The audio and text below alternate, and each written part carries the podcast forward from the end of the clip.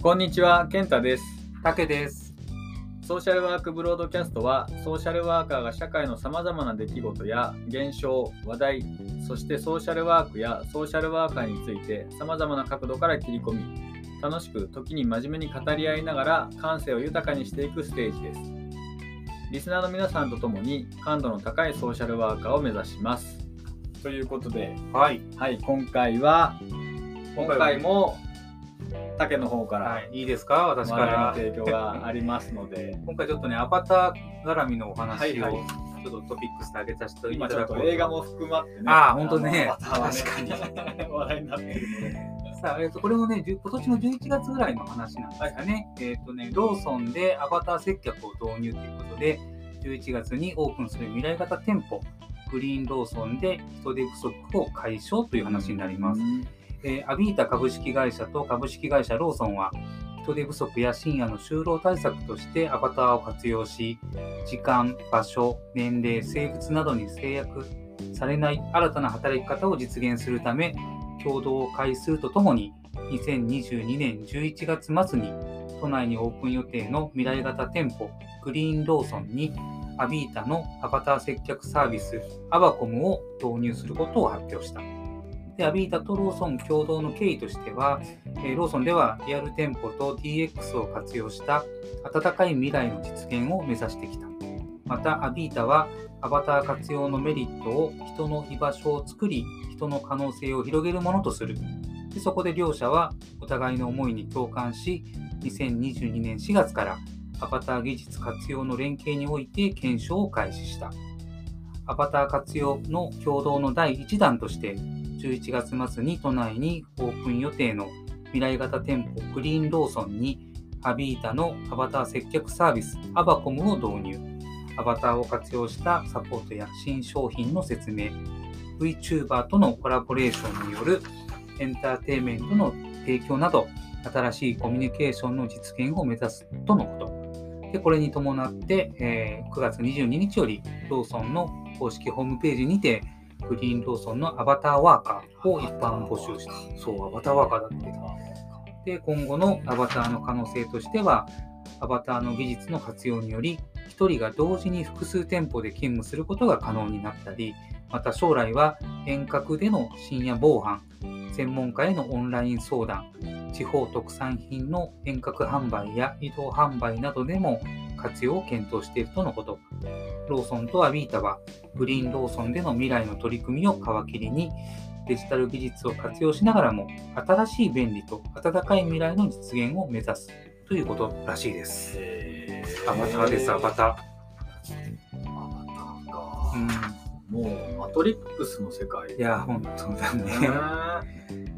このアビータさんがな、株式会社は、その角川とか、うん。あと大阪警察病院の総合案内とかでも、うん。この、ね、アバターを使って、うん。実際にこう検証実験みたいなのもされてるみたいなんですけど、本当にこうね、えー医療分野とかでももしかしたらアバターが将来うん。活躍する日が来るかもしれないですね。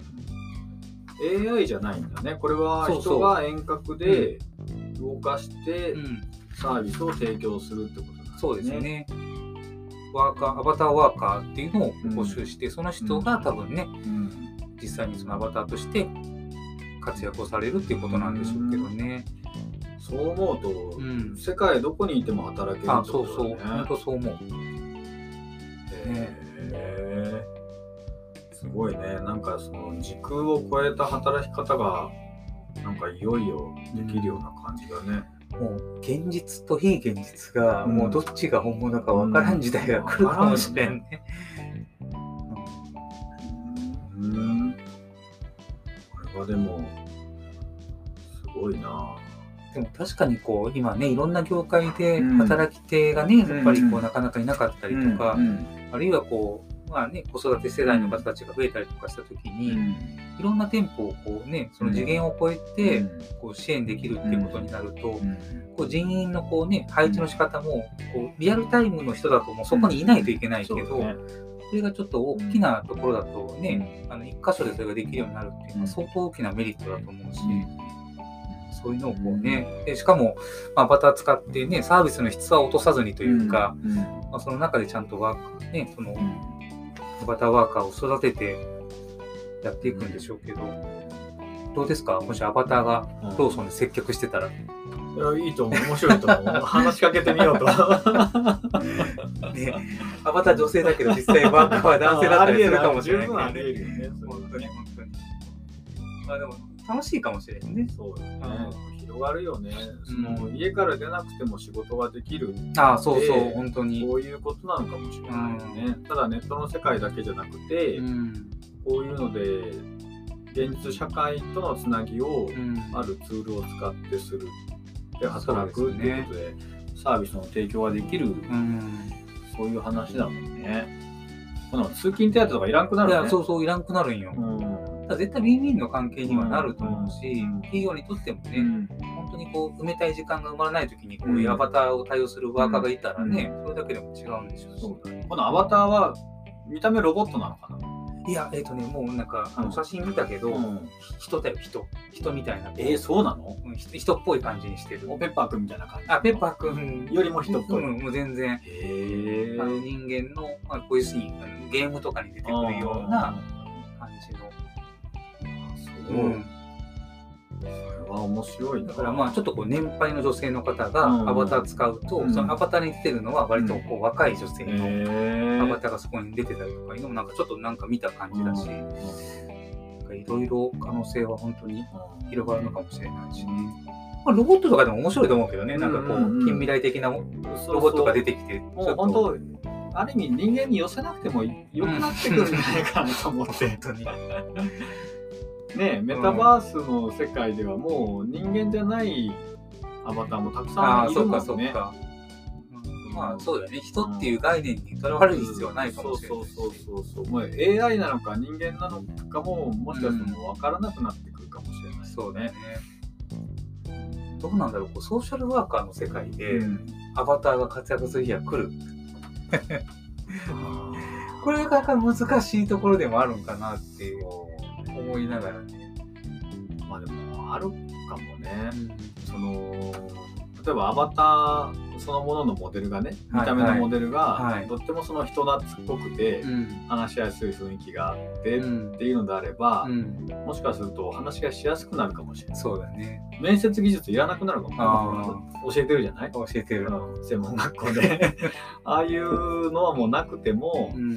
もしかすると話しかけやすいというか、なんかこう、うん。面接技術のうん標準以上の知識とかスキルを持った人が、うん。アバターワーカーになったら、うん。いわゆるこう現実のリアル世界でうん。面接を、言い方だけどちゃんとできないワーカーよりも、うん。よっぽどちゃんとした面接をすることができるかもしれないよね。となるとよ、うん。その各病院にいるソーシャルワーカうん。ーの質がもし低かった場合、うんうん。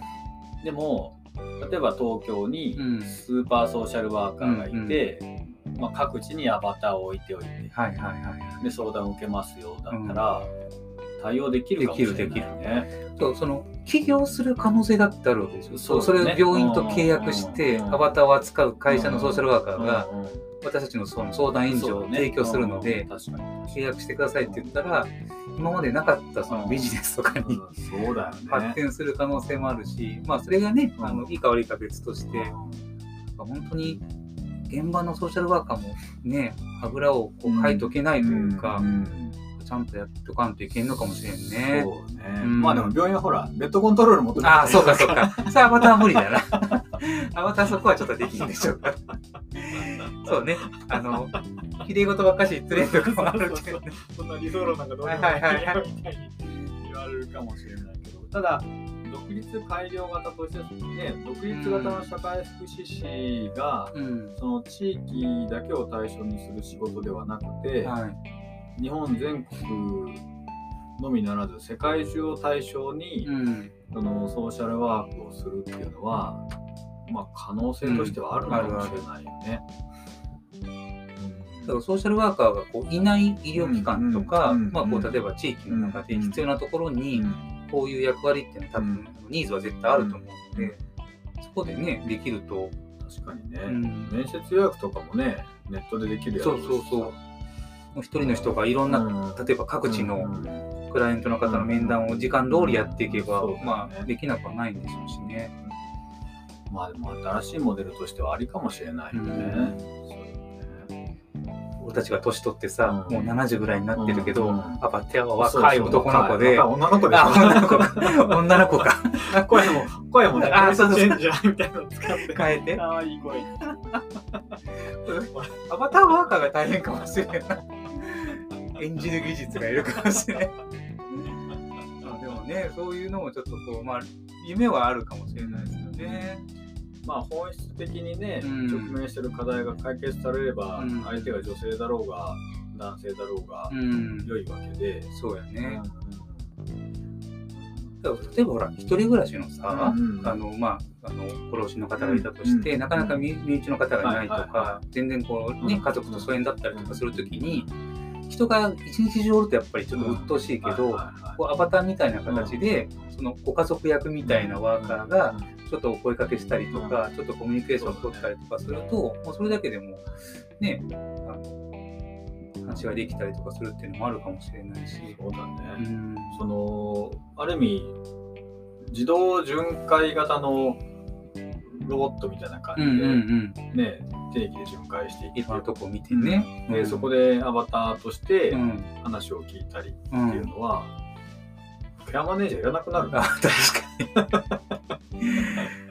もう将来はあれですよ。アバターがその世界で。そうだよね AI がケアプラン作って、うんそういうアバタアバターでできるケアマネージャーがうん。巡回して話を聞いていくっていうのはあるかもね。そうですね。うん。本当人がいないとことか、うん。こう、うん。例えば過疎地とかはいさは、い。山間部とか、そういうとこなんかはこういうのが本当にねね、最初のこうね、あの設置とかそういったところがうまくできるんだったら、まあできるのかもしれないし。だね、その過疎地とか、うん。その人手不足の解消が最初はそうかもしれないけど、うん。そのうちようん。リアルでやってても能力がない人も駆逐されていく可能いやいや性があるよね。、そうそう、本当そう思いますよ。うんう本当にそのすごくできる人ん。うんが残っていくようなそういうなんか自然淘汰みたいなのが始まるかもね。アバターワーカーする人自体の質はやっぱりそれなりに高くないと多分できないと思うし、そうだよね。うんは本当に、まあ、今後ねちょっとこう、新たな展開がうん。起こりそうなうん。分野ですけどね、あれだよね九州大会でも少しこういう取り組みするんでしたっけ？織姫っていうロボッうんうんトが、うん。あの来るんだけど、はいはいそのなんていう会社かな？織姫を展開してる会社と,、うん。えー、と重度の障害者の方々とのコラボレーションがもうされていて、うん。で、まあ、自宅でベッド上で寝たきりの人なんだけど、はいはい。そのロボットがねカフェで接客したりっていう、うん。そういうのをもう東京ではやってるやってるんだね。うん、でこの間福岡の方に、はい。そのキャラバンみたいな感じで来て、うんうん。一定期間やってたうんんだけど、そうそうそういう取り組みをしてる中の一人の方が、はい。あのまだ大学3年生なのかな、うんうん。なんだけどその操作をする方はい。で、えー、といらっしゃって、はい。で今度大分でやるお？九州大会、九州大会。うん、それに参加をしてくださることになって。嬉しいね、だから今の想定としてははい。受付もちょっとやって。うんる、うん。うん。織姫で織姫で受付をするんだよね。うんそうそうそう。で、ちょっとまあ、あの、ランチョンセミナーみたいなセッションにもうん出てもらうっていうのは考えていて、いいですね。なんとなくその、ね、今まで障害がある、外に出にくいってうんいう方々は、あの、外に出て仕事をするとか、うん誰かにサービスを提供するとかっていうのが、なかなか達成されないできたけれども、うんまあ、こういう技術通してね、そうですうんね。その社会に出ていくチャンスが得られるっていうのはやっぱりとても意味深い。ううん。ん、大きいようんね。いやでも本当受付に織姫いて、うん。その向こう側にね、うんそういったこう大学生の子がいらっしゃるっていうのは、うん。こう楽しみだし、うん。どんな感じなのかなっていうふうに思うし、うん。ロボット自体も結構可愛い。ええちょっと体感してほしいですよね。うんうんうん。そこ現地でね。本当本当。うん。うんまあ、そういうことに触れて、そん。のソーシャルワーカーさんたちが、うん。少しその世界観が広がるといいよね。ああ、確かにね。うん、なんとなくその伝統的な技術伝統的な考え方はい。に、そのなんていうのかな引っ張られてきたとか、そこから抜け出られないところもああるじゃない？あるあるうんうん、だからアナログな感じがするんだけど、もうちょっとそういうところから抜け出ていかないといけないと思うよね。うんあの働き方もそうなんだけど、ねうんまあ、どっかに所属するっていうのもいいのかもしれないけど、そろそろそういうものではなくて、う。うんんうん、新たな何かを作り出していく側にね、うん。うんいけるといいなと思うし。まあ、こう時代が変化してるから、うん。自分たちのね、うん。やっぱりこう支援も変化していくところはうん。今後絶対出てくると思うし、うん。もうこれでしかしませんじゃないよね、うん。もうこれからはね。そうそうそう。いや本当にいつか、あれでしょ？宇宙でソーシャルワークすそうそうそう、るわけでしょそうなのよ。ね。うん、そう思うと、うんもっともっといろんなことをね、あの知っていかないといけないと思うし、確かにね。こういうその革新的な取り組みがあることを知らないわけにはいかない。うん。だってこれが人々のさ、はいはい。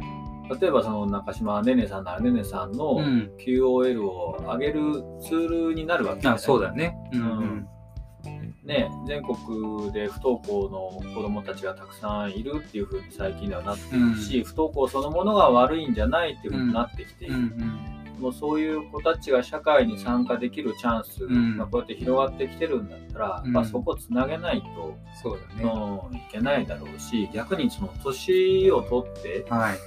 でもう年取ったから社会参加をしなくてもいいって話でもなくなってきてるじゃない、うんうんうん。ね、年金はどんどんどんどん目減りしていくとか。その老後に2000万取っとかなきゃいけない無理よそんな、ううん。そう思うと年取って体が動かなくてもうん。働ける可能性っていうのももしかするとあるのかもしれない、その人自身の知的財産があるからね。だから本当に生き方の変化っていうのも変わってきてるよね。うん。そう。お年寄りがスマホ使えないという時代でもなくなったりそうそう。親父なんかもう75を超えたけど、うんもう普通にスマホ使うもんね、うん。うん、あと5年も10年もすれば80歳の人はスマホを使う時代だろうから、その時にねこの DX でうんアイデアが出ないソーシャルワーカーじゃあ、うん多分太刀打ちできないそうよね。だな。本当そうだよね。うん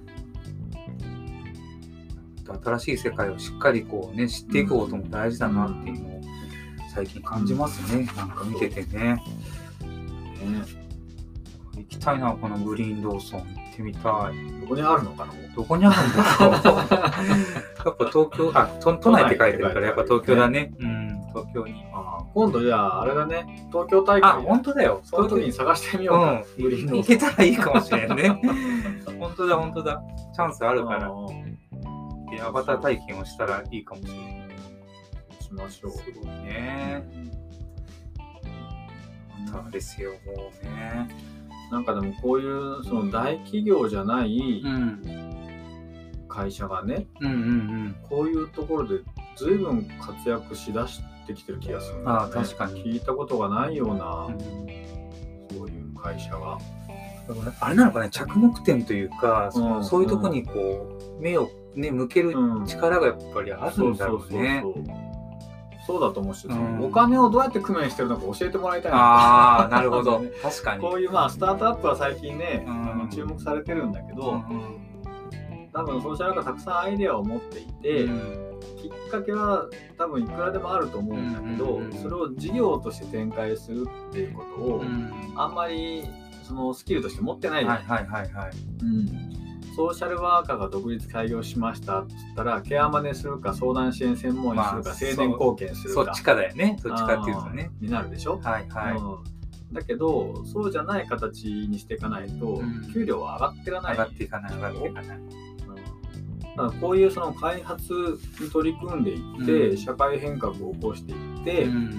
そこにちゃんと価値があるはい。対価を取る価値があるものであれば、うん。たくさんお給料もらえる可能性って出てくるわけ可能性はね、うんうん本当に。うん。であればこういうアイデアがあるんだけどって売り込む先を知ってるとか、うん。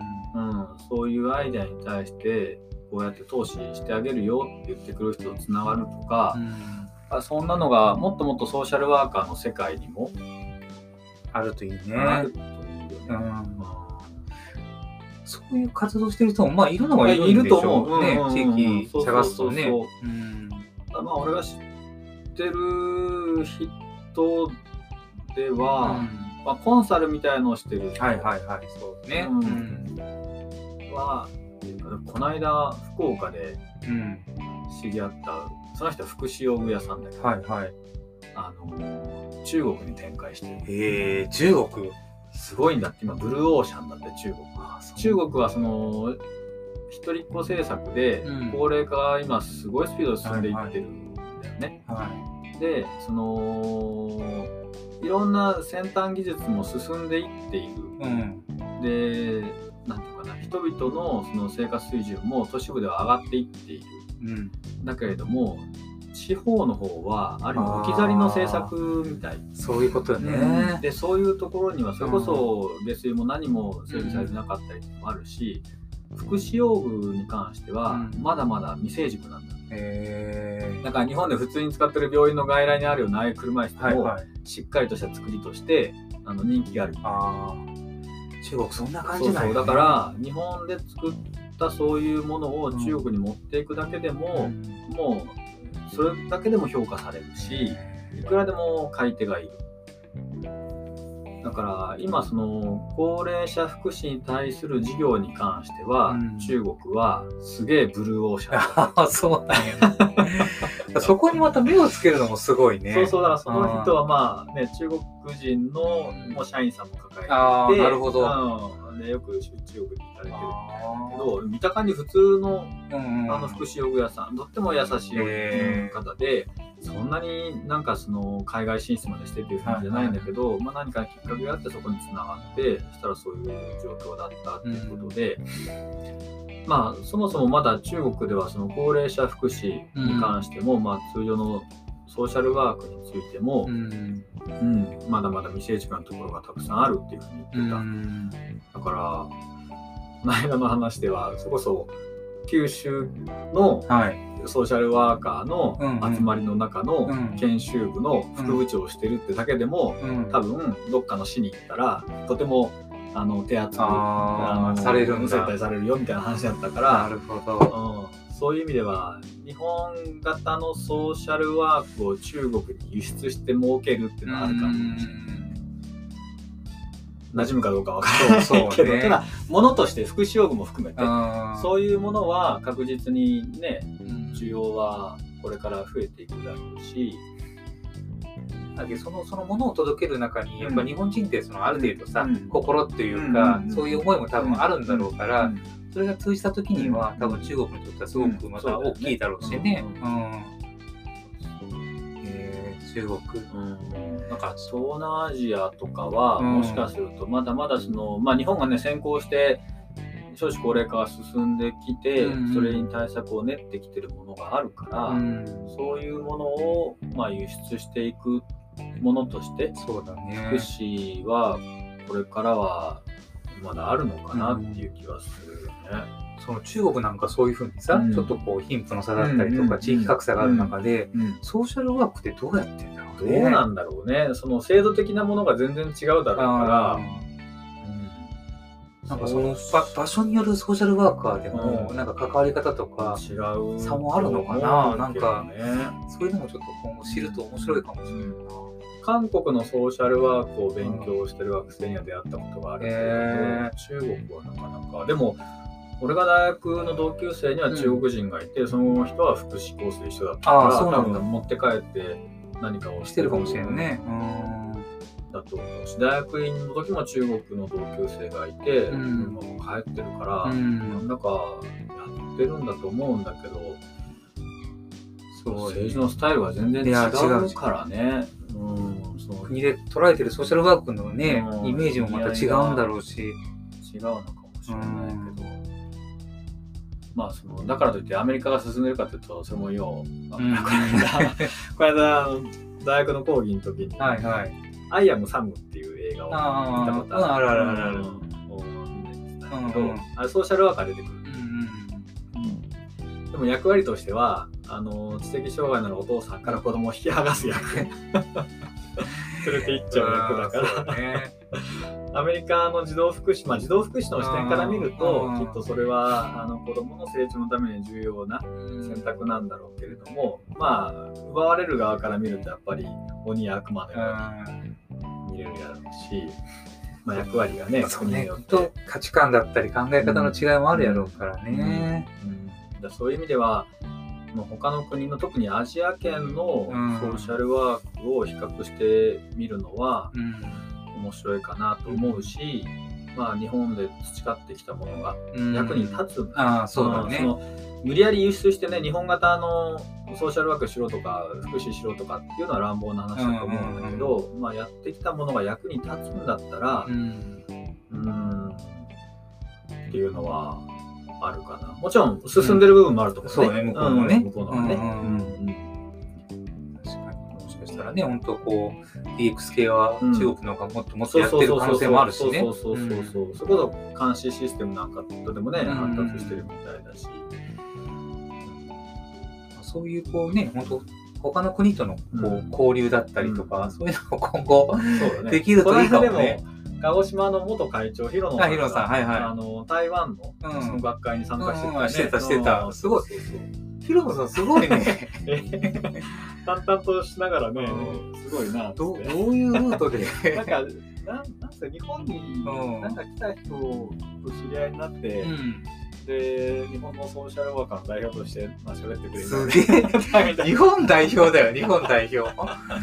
すげえな。そうそうそう、そんなのは、みたいだけどね、でもそういう交流はね、いい。うんうん、進んでる国のソーシャルワーカー学びに行ったじゃない、はいはいはいいろんな人が。そうね。うんうん意外に近くのソーシャルワークを知らないのかもしれない。それこそロシアにしろその共産主義的なところのソーシャルワークもちょっと見てみたい確なっていう。かにね。どんな感じなんやろうね。どんな感じなんだろうなと思って、ね。あそれは、ちょっとイメージわかんないもんね。そうそうそうねえ。いやーでも本当にね、ねこういう世界がいつかもっともっと広がることもあるでしょうし。グローバルだからこそ、うんその平均的になっていくものもあるだろうから、ね、そういうのにもちゃんとね乗っていけるようにそうですね。していかないとだねう。んうんはい、はいじゃあ東京大会に行った時は行きましょ う。グリーンローソンちょっと探しとこう、本当に。ちょっと行ってみましょう、うんぜひ。はい来年を迎えうんます。そうしましょう。はい、ということで今日も良い時間になりました。はい。はい。じゃあ皆さんももしグリーンローソンどっか見つけたら、あのー教えてくださいあ本。当情報をまたね、はいつか交流できるといいですね。またいずれあのーコメントもらえたりとか、そういうのも本作っていきたいと思ってますんで、はい。ぜひネタを温めておいてください。お願いします。はい。じゃあ今日はここまでにしたいと思います。はいありがとうございました。ありがとうございましたはい、お疲れ様です。はい、バイバイ。